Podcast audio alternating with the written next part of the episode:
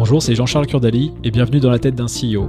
Un lundi sur deux, je vous propose une interview d'une trentaine de minutes avec un des meilleurs CEO de start-up françaises qui va vous partager son expérience, sa vision du job de CEO, ses doutes et ses échecs, et revenir sur des cas concrets auxquels il a été confronté ces dernières années avec sa start-up, que ce soit en période de forte croissance, dans des moments compliqués, voire de crise. Vous pouvez également découvrir mon autre podcast Dans la tête d'un VC, dans le même esprit que celui-ci, mais comme invité des investisseurs de start-up. Et pour recevoir ces deux podcasts chaque lundi, abonnez-vous à ma newsletter personnelle en tapant sur Google Dans la tête de JCK. J'arrête là pour ma pub personnelle et c'est parti pour un nouvel épisode de Dans la tête d'un CEO. Allez, à tout de suite.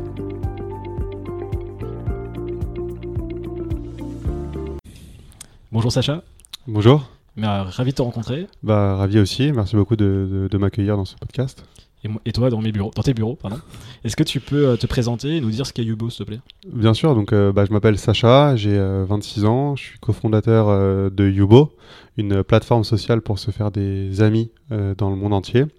Et du coup, concrètement, comment ça marche? En fait, c'est un espace public avec des groupes de discussion euh, d'en moyenne euh, 10 personnes où on peut échanger à l'aide de la vidéo, de l'audio et d'un chat, tout ça en direct autour de sujets de discussion euh, qui nous intéressent. Et aujourd'hui, on a la chance d'avoir euh, 25 millions euh, d'utilisateurs qui sont euh, majoritairement basés dans les pays anglophones et euh, qui ont euh, entre 15 et 20 ans. Donc en fait, on cible euh, la génération euh, Z parce que c'est la génération qui est la plus connectée et euh, c'est donc cette génération qui a le plus besoin de euh, sociabiliser euh, en ligne. Très bien, on, reviendra dessus. Est-ce que tu peux te faire revenir sur ton parcours qui t'a amené à Yubo? Ouais, bien sûr. Alors en fait, euh, j'ai un parcours, euh, j'ai le même parcours que mes cofondateurs parce que je les ai rencontrés euh, à la fac. Donc j'ai fait Dauphine, j'ai fait une licence de, de- mathématiques. C'est là que j'ai rencontré Jérémy, avec qui, quand on avait 18 ans, on a fait notre toute première application sociale. C'était des groupes de chat hyper géolocalisés anonymes. On a lancé ça à la fac, euh, ça n'a pas euh, bien marché, même si on avait un peu de traction, mais euh, comme c'était anonyme, en fait, on a eu des petits problèmes un peu de d'étudiants qui s'amusaient à insulter d'autres étudiants ou des professeurs. Donc euh, voilà, on, on a dû on a dû arrêter ce projet, on s'est concentré sur nos études. On a tous les deux rejoint une école d'ingénieurs. Euh, C'est là que j'ai re- rencontré Arthur, qui est le troisième cofondateur, avec qui on a fait une deuxième application euh, consumer qui s'appelait 12 avec un concept assez simple euh, qui était un jour euh, une rencontre, avec une vision de, pouvoir chaque jour rencontrer quelqu'un, euh, soit pour du sport, soit pour du dating, soit pour de, l'amitié ou du business. Et, donc on a lancé ce produit qu'on a, où on a travaillé dessus pendant, pendant deux ans. Ça n'a pas vraiment fonctionné parce qu'on n'avait pas de traction et pas de, pas de rétention. Et du coup, on a arrêté. Et au moment de prendre notre année de césure, on a commencé euh, Yubo. Donc euh, voilà, en octobre 2015. Et donc l'idée de Yubo, c'est quoi? C'est la continuité de 12 C'est euh, Exactement. La problématique de base, c'était quoi du coup? En fait, non, euh, le, le- le- le- notre vision depuis le début, depuis qu'on travaille ensemble depuis 8 ans, c'est d'améliorer euh, la façon dont les gens se connectent et interagissent euh, ensemble. Et en fait, ce qui est assez marrant, c'est que le premier produit qu'on a fait, c'était des groupes de chat hyper géolocalisés anonymes. Et aujourd'hui, euh, Yubo, c'est des groupes de chat euh, pas géolocalisés, pas anonymes, publics. Euh, du coup, c'est sûr que en soi, Yubo, c'est l'itération de tous les produits qu'on a pu faire avec mes cofondateurs. Et en fait, notre vision globale à terme, on aimerait être la première plateforme de social discovery, donc le fait de se faire des nouveaux amis dans le monde entier, euh, parce que euh, aujourd'hui, en fait, il n'y a pas euh, de, de, plateforme qui permet vraiment de sociabiliser en ligne, à part Yubo. Et, et même, j'aurais une autre question, euh, après on repartira là-dessus. Euh, pourquoi toi, tu as voulu devenir entrepreneur à la base euh, avec tes cofondateurs euh, Vous vous êtes dit quoi vous êtes... Final, tu jamais travaillé, du coup, enfin, jamais travaillé dans le sens, tu pas travaillé en entreprise. Ouais, Tu as monté une boîte directe. J'ai jamais, ouais, j'ai jamais travaillé en entreprise. Et en fait, bah, c'est grâce à Jérémy qui avait eu cette première idée de faire des, des- des groupes de chat euh, pour les étudiants. Et, et donc, avec Jérémy, on, on a appris à coder et on a commencé directement à faire un premier produit. Et c'est comme ça qu'on est tombé un petit peu euh, dans, dans, dans ce bain euh, d'être entrepreneur, qu'on a aimé euh, bah, prendre un projet, le construire de zéro, le lancer, voir les premières, premiers téléchargements, les premiers usages. Et, c'est comme ça en fait que j'ai compris que, que c'est ce qui me plaisait et que on a continué du coup à faire ça jusqu'à aujourd'hui et je pense qu'on continuera encore demain. Et, et du coup, pourquoi à chaque fois dans des API sociales, du consumer, c'est quoi cette passion dans un pays où il n'y en a pas tant que ça au final Il n'y a pas beaucoup d'entrepreneurs qui essayent en France de se lancer sur ce genre de projet, en tout cas qui arrivent à percer. Bah c'est une bonne question. En fait, euh, nous, quand on avait 18 ans, du coup, c'était à 8 ans, donc c'était au tout début des, iPhones, euh, et il n'y avait pas vraiment d'appli euh, je pense que Snapchat n'était pas encore sorti, ou c'était vraiment euh, le tout début. Et en fait, c'est un, domaine qui nous a beaucoup plu parce qu'on on répond quand même à un besoin primaire qui est de sociabiliser. Et le fait d'avoir des interactions en, en temps réel, et puis ensuite on touche beaucoup de personnes, et en fait euh, on peut changer euh, la vie euh, de, de- de nos utilisateurs assez radicalement. Et c'est ça qui, qui nous a plu en fait. Et là, on, de- on a commencé en 2015 et en 2020, on, donc tu disais 25 millions d'utilisateurs, C'est ça. une levée de fonds euh, il n'y a pas si longtemps que ça, donc tu as annoncé en décembre. Exactement. Il y a, en décembre, on a levé euh, 11 millions d'euros euh, avec bah, des investisseurs européens comme euh, Iris Capital, ID Invest, Alven Capital euh, ou Sweet Capital, qui est en fait le family office euh, des fondateurs de King, ceux qu'on fait Candy Crush, et un investisseur basé à San Francisco qui s'appelle Village, Global, qui est en fait un petit fonds d'investissement, mais qui investit, qui a pour investisseurs Mark Zuckerberg, Bill Gates. Donc c'est Les euh, inconnus, quoi. voilà. Très bien. Et, euh, et sur- tu retiens quoi des... alors, tu as un petit peu évoqué déjà tes deux premières expériences. C'était quoi les learnings, justement, euh, aussi bien d'un point de vue entrepreneur, du- enfin, first time entrepreneur, on va dire, et sur la partie consumer, des choses que tu, justement, as pu, qui t'ont permis de construire sur l'itération suivante, pardon, qui est euh, Yubo. Ouais, bah en, fait, ce qu'on a surtout appris sur, euh, avec les deux premiers euh, projets, c'est qu'on était parti plutôt de, de bonnes idées qu'on avait eues en fait, et du coup, on, a beaucoup discuté avec les personnes de notre entourage pour leur demander est-ce que ça, ça- trouve ça bien comme idée, est-ce que ça t'intéresse? On a toujours eu des bons retours. euh, ouais, c'est une super idée, euh, vous devriez le faire. euh, et on revient à la, la qualité des feedbacks, alors, c'est jamais. euh, voilà, c'est ça. Donc, et en fait, on s'est rendu compte que bah, c'était des bonnes idées, mais qu'il n'y avait pas d'usage. Et en, quand on a commencé Yubo, on s'est dit, ok, moi, cette fois, on va pas partir d'une idée qui sort de nulle part. On va essayer de, de- de prendre un problème qui est tout simple et on va essayer de le résoudre et de comprendre. Qui est euh, la cible de ce problème et comment est-ce qu'on peut les aider euh, à améliorer euh, leurs expériences. Donc je dirais ça c'est le premier learning, ce serait de vraiment partir d'un besoin et, d'un problème et du coup c'est plus facile en fait pour itérer parce qu'il suffit d'avoir des hypothèses et des, de, de réponses et des solutions et ensuite de vérifier si ça correspond à la solution. Du coup c'est une méthode qui est un peu plus entre guillemets scientifique mais qui permet au moins de, de suivre un fil directeur. Et T'es ensuite, moins attaché à ta solution aussi quand tu fais ça. voilà, T'es exactement. au problème cette fois-ci. et- Exactement. Du coup, euh, on est vraiment attaché au problème. Mm. Et euh, voilà, donc ça, ça serait, ça serait le, le- premier learning euh, qu'on a eu. Et, euh, et le deuxième euh, learning, euh, faut que je réfléchisse, peut-être que ça viendra. euh, Ça t'en après, il n'y a pas de souci. Ouais. Et, et donc, je me disais, donc toi, tu dis que tu as appris à coder, ton associé aussi. Euh, ça ressemblait à quoi le, le MVP du Beau en, en 2015 ou 2016 Parce que vous avez commencé fin 2015. Ouais, c'est ça. Donc moi, j'avais appris à coder euh, surtout dans les premiers projets. Euh, après, j'avais codé un petit peu sur Yubo. Mais, euh, mais du coup, j'étais vraiment pas bon parce que ce que je faisais en, en deux semaines de code, en fait, Arthur, euh, euh, mon cofondateur et CTO, il le faisait en, en deux heures. Donc, euh, moi, j'avais décidé, euh, j'ai décidé d'arrêter de coder Ta complètement. retraite euh. Voilà, de prendre ma retraite de développeur et, et j'ai la chance d'avoir deux, cofondateurs qui sont des développeurs, un iOS et un euh, back-end, donc qui s'occupaient vraiment de toute la partie euh, technique. Et euh, pour revenir sur le premier MVP, en fait, bah, du coup, on est parti d'un problème simple qui était que des millions de personnes partageaient leur pseudo Snapchat pour se faire des amis sur Snapchat. Et en fait, le premier MVP, c'était un outil de discovery pour se faire des amis sur Snapchat. Donc en fait, on se crée un profil, on mettait une photo, euh, une vidéo euh, de soi pour créer son profil. On ajoutait de façon cachée son pseudo euh, Snapchat. Et ensuite, c'était un swipe. Et quand on swipait vers la droite, c'était pour dire bah, j'aimerais bien ajouter cette personne sur Snapchat.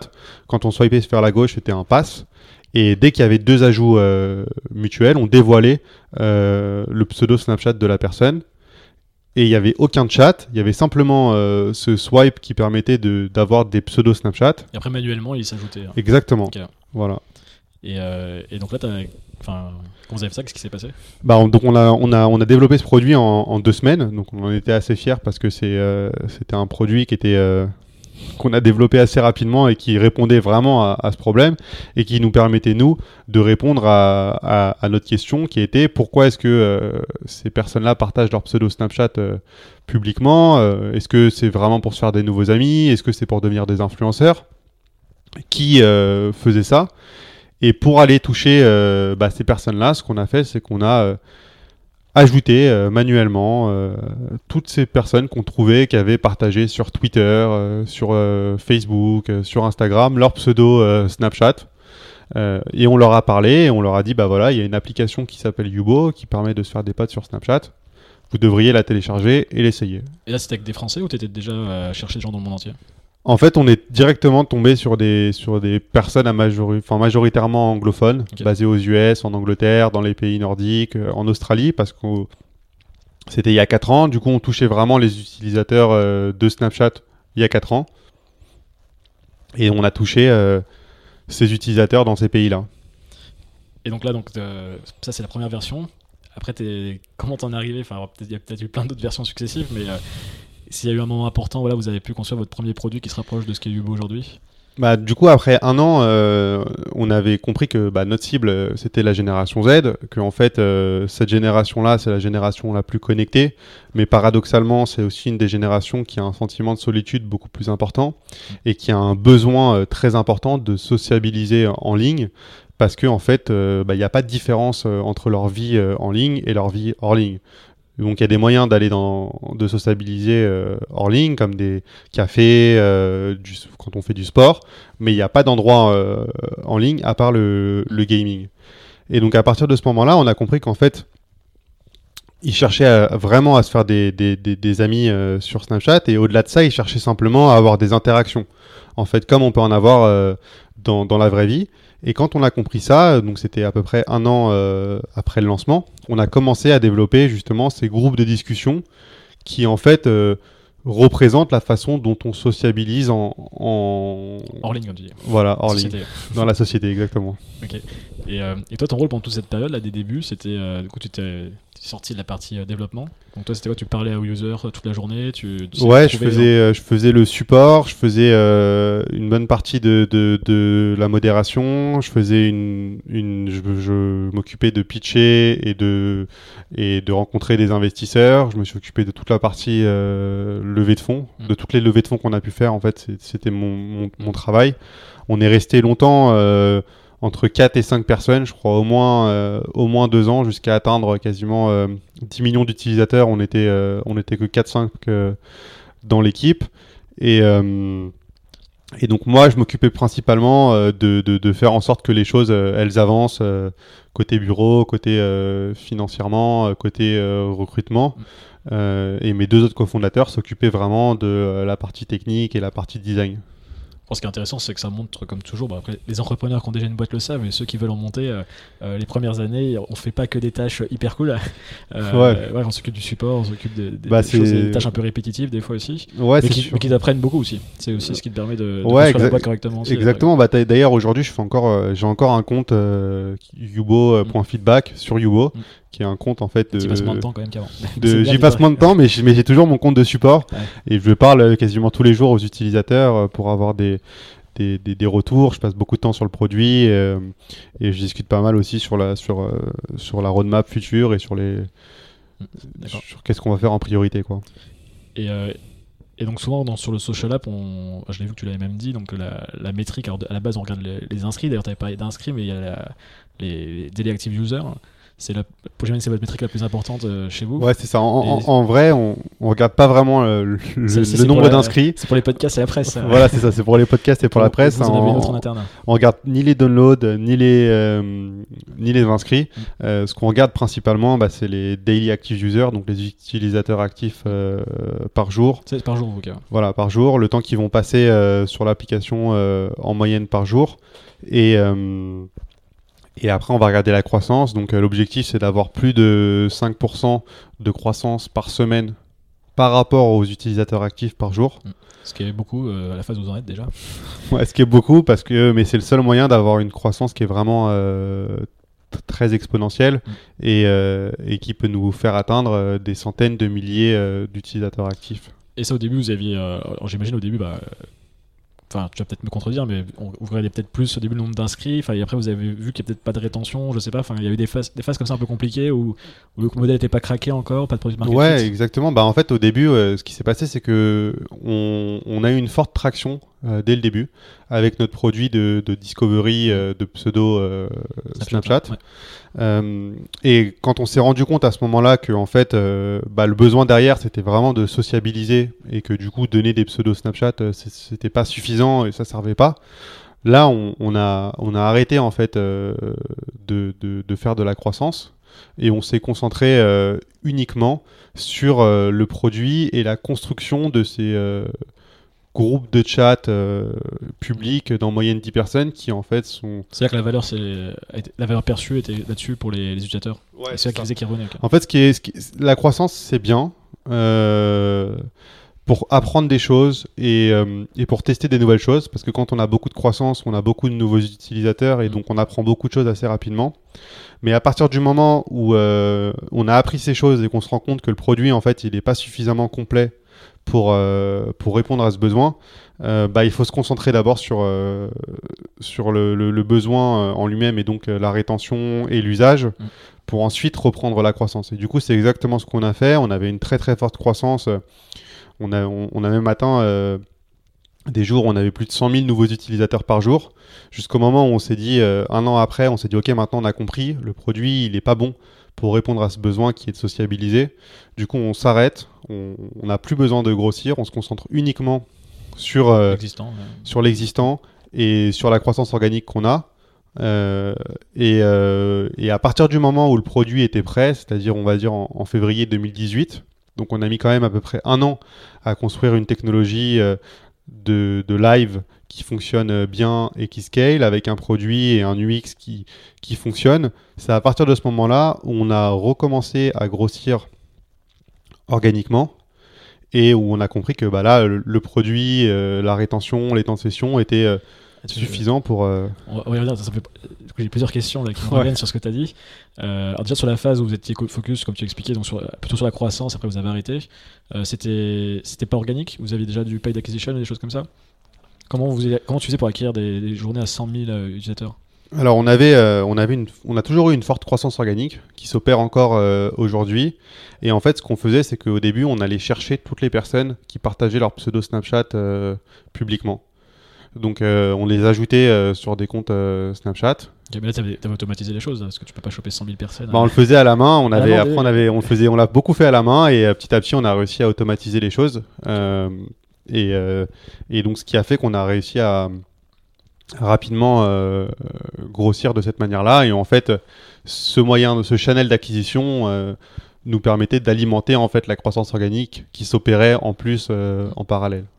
C'est- Du coup, Snapchat a quand même pas mal aidé sur la. T'as grossi sur le dos de Snapchat en partie au début, en tout cas. Ce qui est assez courant au final, quand on voit les histoires de en B2C, souvent on utilise une plateforme tierce pour, pour grossir. Exactement. Et euh, d'accord, et sur la partie. euh, donc après, donc, ouais, donc, une phase d'un an, vous avez travaillé notamment sur RD, la tech, C'est ça. Et sur le technologie de live. Du coup, C'est ça. donc, euh, ça, ça doit être un enfer à, à développer, j'imagine. Ouais, c'est un enfer à développer parce que en fait, on avait le choix entre soit payer une solution existante, Ouais. mais qui correspondait pas exactement à ce qu'on voulait, soit créer et qui coûtait surtout extrêmement cher parce qu'en fait, faut, faut payer à la minute. Ouais. Aujourd'hui, on a plus de 100 000 heures de, de- de live par jour, donc euh, ça, ça, Ça, fait cher la minute. Enfin, ça fait cher la journée. là. ouais, ça fait très très cher la, la journée et même, euh, et même le mois.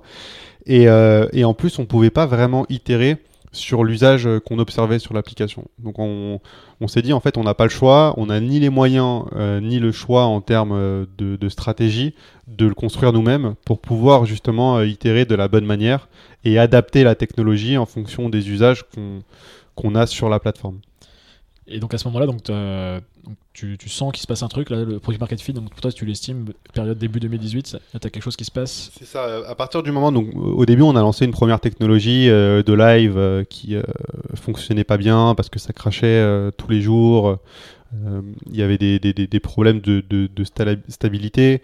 Euh, et en fait, à partir du moment où on a vraiment eu une techno stable qui crachait plus, qui fonctionnait bien, bah là, on a commencé à voir toutes nos métriques d'engagement. Donc les temps de session, les nombres de sessions, euh, qui ont été les rétentions, qui ont été multipliées euh, par 5 Ah ouais. quasiment, assez instantanément, parce que euh, bah, justement euh, ça fonctionnait bien et on a, vu que les usages euh, augmentaient au, fur et à mesure du temps et que notre base d'utilisateurs augmentait au, fur et à mesure de manière complètement organique parce que à ce moment-là, en février 2018, il n'y avait plus aucun channel d'acquisition ou grosse hack qu'on avait en place. Depuis quasiment un an, on avait tout arrêté. Et, euh, et en fait, notre croissance, elle, était euh, vraiment très, très importante grâce à, notre produit qui, en fait, avait des métriques d'engagement euh, suffisamment bonnes. Et depuis ce product market fit, c'est quoi les, gros challenges que vous avez, que vous avez, enfin, auxquels vous avez fait face? Est-ce qu'il y a eu des problématiques en tech? Bah, Toi, même personnellement, tu as dû commencer du coup à. Peut-être lever même des fonds avant, à structurer. Bah, c'est ça, en fait. euh, en fait, ce qui s'est passé, c'est que donc on a fait une première. euh, on a bootstrappé pendant un an. Ouais. On a- avec peu de- peu d'effectifs. peu d'effectifs et peu d'argent levé parce que euh, avant d'atteindre 5 millions d'utilisateurs, on avait en- quasiment pas levé de fonds. On avait peut-être levé un petit peu de love money, mais c'était en dessous de 50 000 euros. Ça, c'était une volonté Parce que tu devais te faire approcher par les VC quand même, si t'entendais. Ou... Ouais, on s'était fait approcher, mais euh, c'était euh, simplement qu'on n'avait pas besoin de, de- de cet argent, on n'avait pas forcément besoin de se payer parce qu'on était encore étudiant. Et en fait, nous, nos, se- nos seuls coûts au début, c'était les coûts de serveur, qui étaient très très très importants. Euh, parce qu'on n'avait pas le temps d'optimiser tout ça, parce qu'on apprenait sur le tas. Et en fait, on a réussi à, à tenir parce qu'on avait débloqué 500 000 euros de crédit chez les différents providers. Mm. Ce qui a fait qu'on a tenu sans levée de fonds la première année. Ensuite, on a fait une première levée de fonds euh, justement sur la croissance et sur l'équipe. Et on a fait euh, six mois plus tard une deuxième levée de fonds, cette fois-ci sur cette vision et ce produit avec ces groupes de discussion euh, qui permettent vraiment de sociabiliser, qui nous a permis de tenir jusqu'à cette dernière levée de fonds. Et très bien. Et comment tu, comment tu structures, toi, du coup, en tant que CEO, la boîte pour ce qui est impressionnant, c'est que vous gérez beaucoup, de, des millions d'utilisateurs. Aujourd'hui, une vingtaine de personnes. Ça. Même avec cette levée, je comprends que vous n'avez pas non plus recruté comme des fous à monter à 100. Donc il y a une volonté quand même. C'est quoi C'est très orienté euh, process dans le produit. Euh, Enfin, c'est hyper intéressant de voir que tu, tu es capable de gérer autant de monde avec aussi peu de personnes en interne. En fait, no- notre particularité, c'est qu'on essaye de, de recruter bon, bah, des personnes qui sont vraiment euh, passionnées par le consumer et le social, idéalement qui ont déjà bossé ou fondé euh, des applications sociales euh, consumer avec euh, beaucoup d'utilisateurs. Et, c'est ce qui fait en fait qu'on peut rester de petite taille, c'est parce qu'en fait on a vraiment des, spécialistes. Quoi. On a des anciens de MWM, de Believe Music, de Zenly, de Happen, de Deezer, de Google qui sont chez nous. Et ce qui fait qu'en fait, on a une force de frappe euh, assez, euh, assez importante parce que c'est vraiment des personnes spécialisées dans ce domaine, passionnées par ça et qui savent euh, ce qu'il faut faire en fait. D'accord. Toi, ton rôle sur les derniers mois, là, enfin, actuellement, ça ressemble à quoi?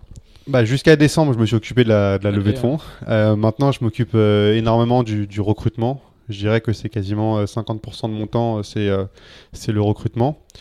Euh, je m'occupe aussi pas mal euh, bah, de la vision et du produit euh, avec mes autres cofondateurs et, et, Marc-Antoine qui est le directeur des, des- opérations. Et ensuite, Bah, C'est- déjà pas mal. C'est déjà pas mal, ouais. Il n'y a pas besoin d'en rajouter. non, non, après, bah, après, il y a toutes les petites tâches euh, Ouais, habituelles le qui sont. Et puis le support. Voilà, c'est ça. Je fais, je fais aussi le jours, support. Je fais, je fais, je fais pas mal de live aussi sur l'application en tant que Yubo, justement pour échanger avec la communauté. euh. Super.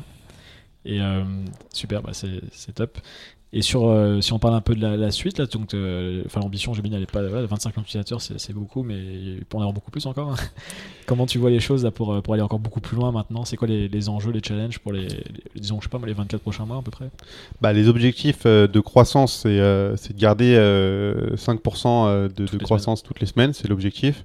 Euh, on va essayer de se développer principalement euh, aux États-Unis et peut-être qu'on va tester des nouveaux pays comme le Brésil ou, euh, ou Là, le ça veut Japon. dire que c'est organiquement, ça, ça s'est développé d'une certaine manière dans ces pays anglophones. C'est Maintenant, ça. vous-même, vous allez cibler des pays maintenant. En fait, vous euh, bah. 50% de notre base, elle est basée aux États-Unis. Ok. États-Unis, Canada.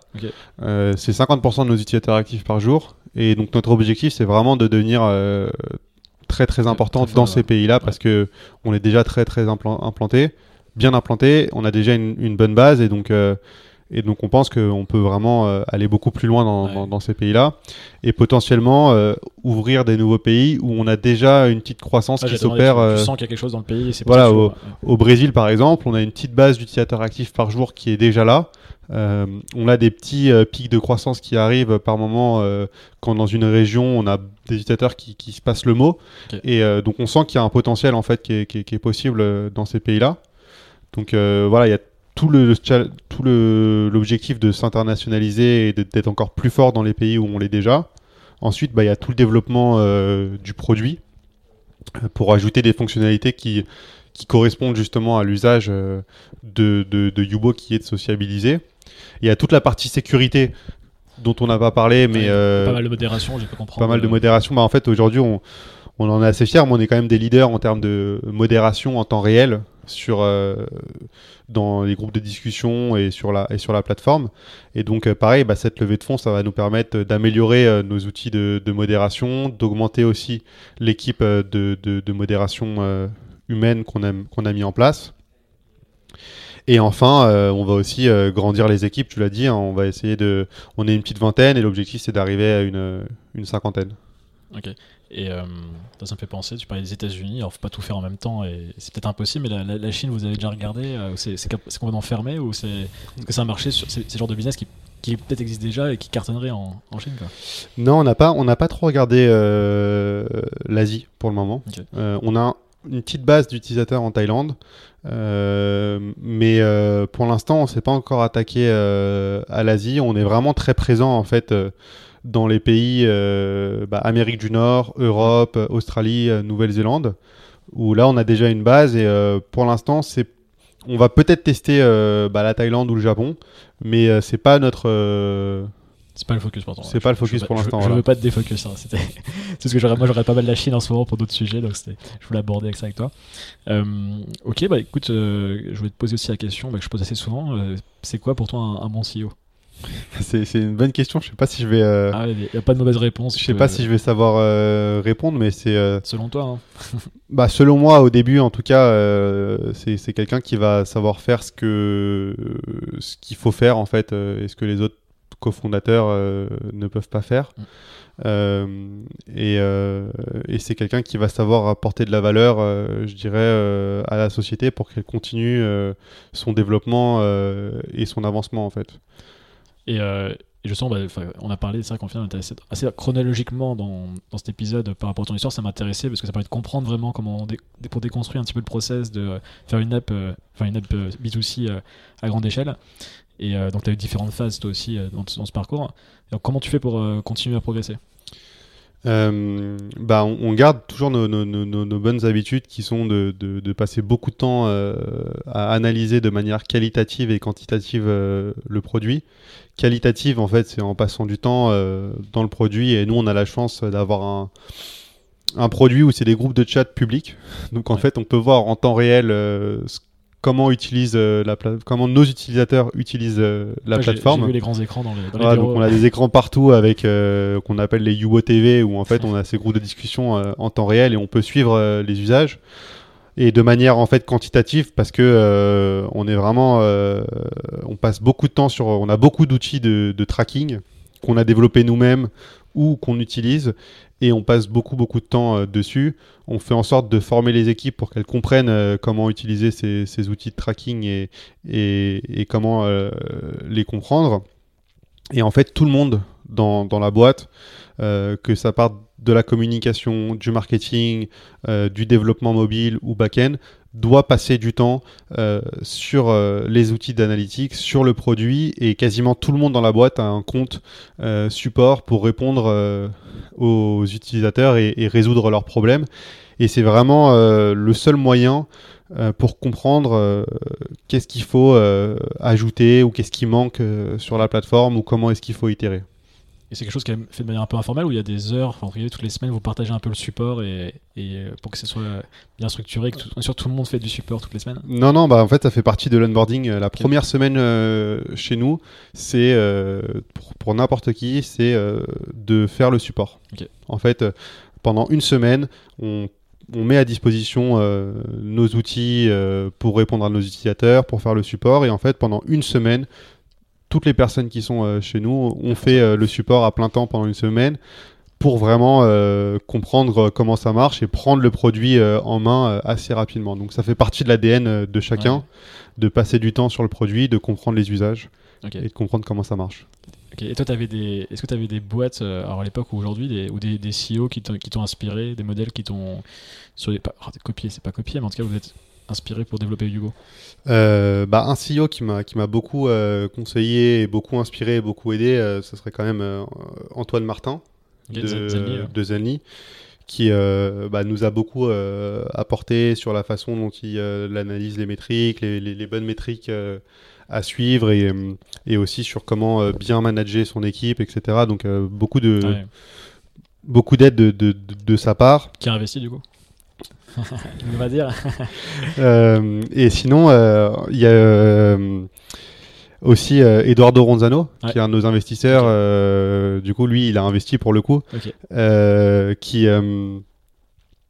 nous a beaucoup aidé, en tout cas sur toute la partie structuration, levée de fonds, parce qu'il a la particularité d'avoir monté sa boîte, de l'avoir revendue, d'avoir été leveur de fonds, et maintenant d'être investisseur. Ah, Et euh, En jouant entend souvent du bien de- d'Eduardo, donc. euh, Ouais, bah, s'il nous écoute, je lui passe le, je lui passe le bonjour comme à, comme à Antoine Martin. Et, euh, et sinon, après, il y a aussi Alexandre euh, Yazdi Ouais, euh, Vaudou, euh. de chez Vaudou. Ah, c'est Euh, un, beau- c'est un beau casting tout ça, t'es bien entouré. Après, c'est pas, c'est pas mes investisseurs, Antoine Martin et, Alexandre Yazdi, mais, euh, mais c'est des personnes qui nous ont beaucoup euh, aidés et beaucoup apporté. Et après, plus globalement, on, on s'entraide euh, vachement dans, dans la communauté de fondateurs euh, d'applications mobiles. euh, parce qu'on a un Slack ensemble, on se rencontre souvent, on fait des dîners ensemble et, euh, et on essaye de, de s'apporter un peu nos connaissances. Et il n'y a pas seulement des Français, il y a aussi des Allemands avec qui on, on échange énormément nos connaissances. Stop. De toute façon, intelligence collective, c'est toujours. surtout quand t'es CEO, t'as pas toujours de quoi parler à d'autres personnes. On sait bien d'avoir des, pairs avec qui échanger. Et euh, c'est top. Écoute, je pense qu'on a fait un petit peu le tour maintenant des, questions que je voulais poser. Est-ce que. Enfin, tu rediriges les gens vers où? Ils enfin, Du coup, les gens de notre âge, les deux, ils peuvent même pas s'inscrire sur Yubo, du coup, c'est plus compliqué.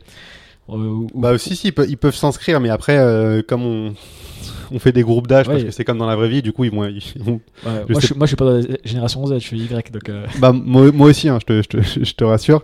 Mais euh, bah non, mais je les invite euh, à dire à leurs petits cousins, euh, alors, petit frère, petit petits frères, toutes les personnes qui connaissent, qui ont entre 15 euh, et 20 ans, de, de télécharger l'application et, et, et de leur demander s'ils sont devenus... ils se sont fait beaucoup d'amis euh, grâce à Yubo, quoi. Top. Bah écoute, merci beaucoup, Sacha. Et puis moi, je te dis à, bah, bientôt, du coup. Bah, merci beaucoup, merci à toi et euh, à très bientôt aussi. Salut. Salut. Merci d'avoir écouté cet épisode de Dans la tête d'un CEO. Si vous souhaitez soutenir le podcast, il y a plusieurs manières de le faire. Vous pouvez aller mettre 5 étoiles et un commentaire sur Apple Podcast, en parler autour de vous ou partager cet épisode sur les réseaux sociaux. Et enfin, vous abonner à ma newsletter perso en tapant dans la tête de JCK sur Google et en vous abonnant au podcast sur votre plateforme favorite. Je vous dis merci et à très vite pour un nouvel épisode de Dans la tête d'un CEO.